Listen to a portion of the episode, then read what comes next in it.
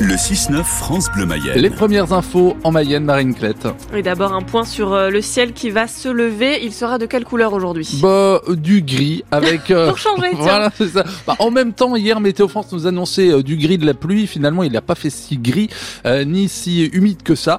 Euh, on a euh, aujourd'hui d'annoncer en tout cas euh, un temps bien nuageux, des pluies qui vont se généraliser dans la matinée et pour euh, le mercure, des températures entre 12 et 13 degrés cet après-midi.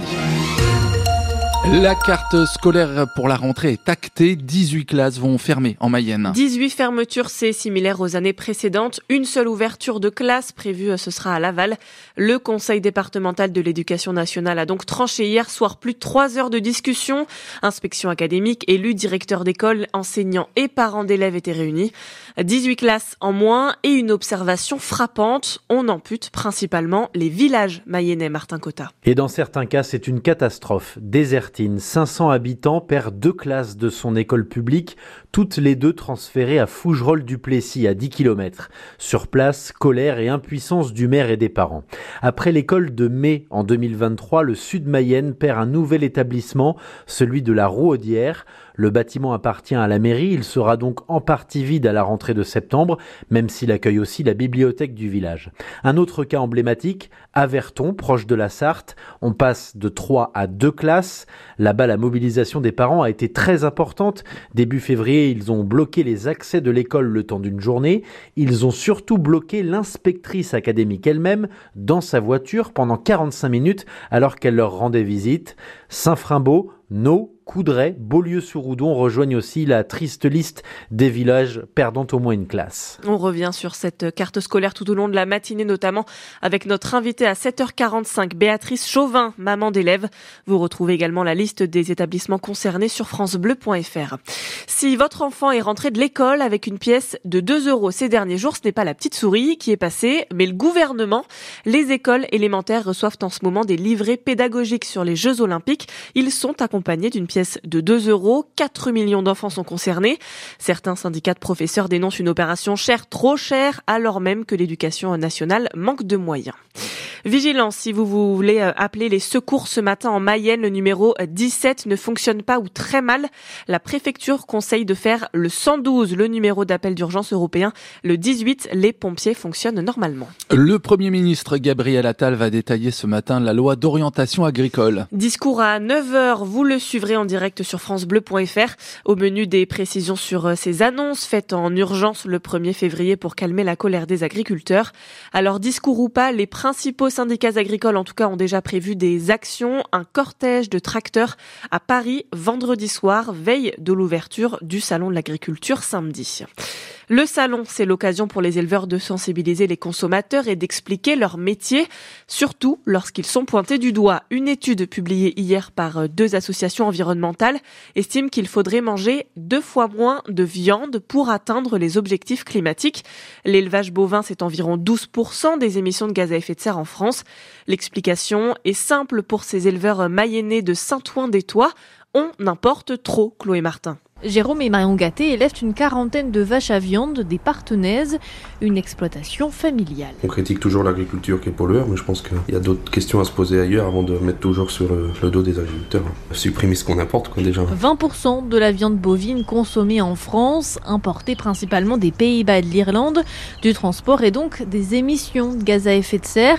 Les importations sont d'ailleurs en hausse, plus 23% en un an, contrairement à la production française qui, elle, diminue. Il y a beaucoup moins d'élevage, c'est parce que le gouvernement fait pas ce qu'il faut. Toujours des contraintes et puis euh, pas de rémunération en face euh, par rapport au travail qu'on fournit, quoi. Donc euh, la viande, faut venir la chercher à l'extérieur.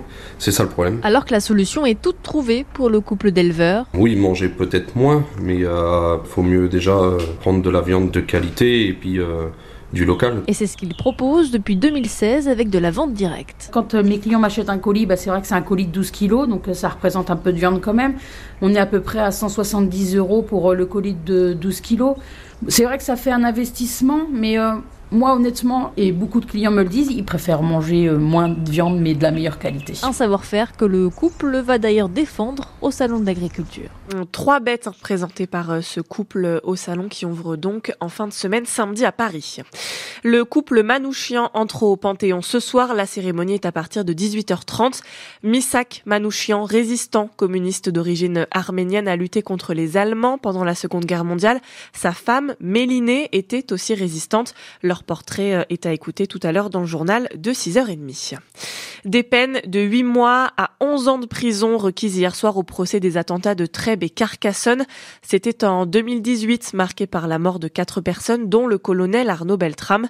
Sept personnes complices présumées étaient sur le banc des accusés. Le terroriste, lui, avait été abattu lors de l'assaut des forces de l'ordre, Charlotte Piré. Si Radouane Lagdim avait été dans ce box, évidemment que nous aurions requis la peine maximale à son égard. J'aurais aimé le faire, mais comme souvent dans les procès d'attentat, il faut compter sans celui ou ceux qui ont directement tué, blessé, traumatisé.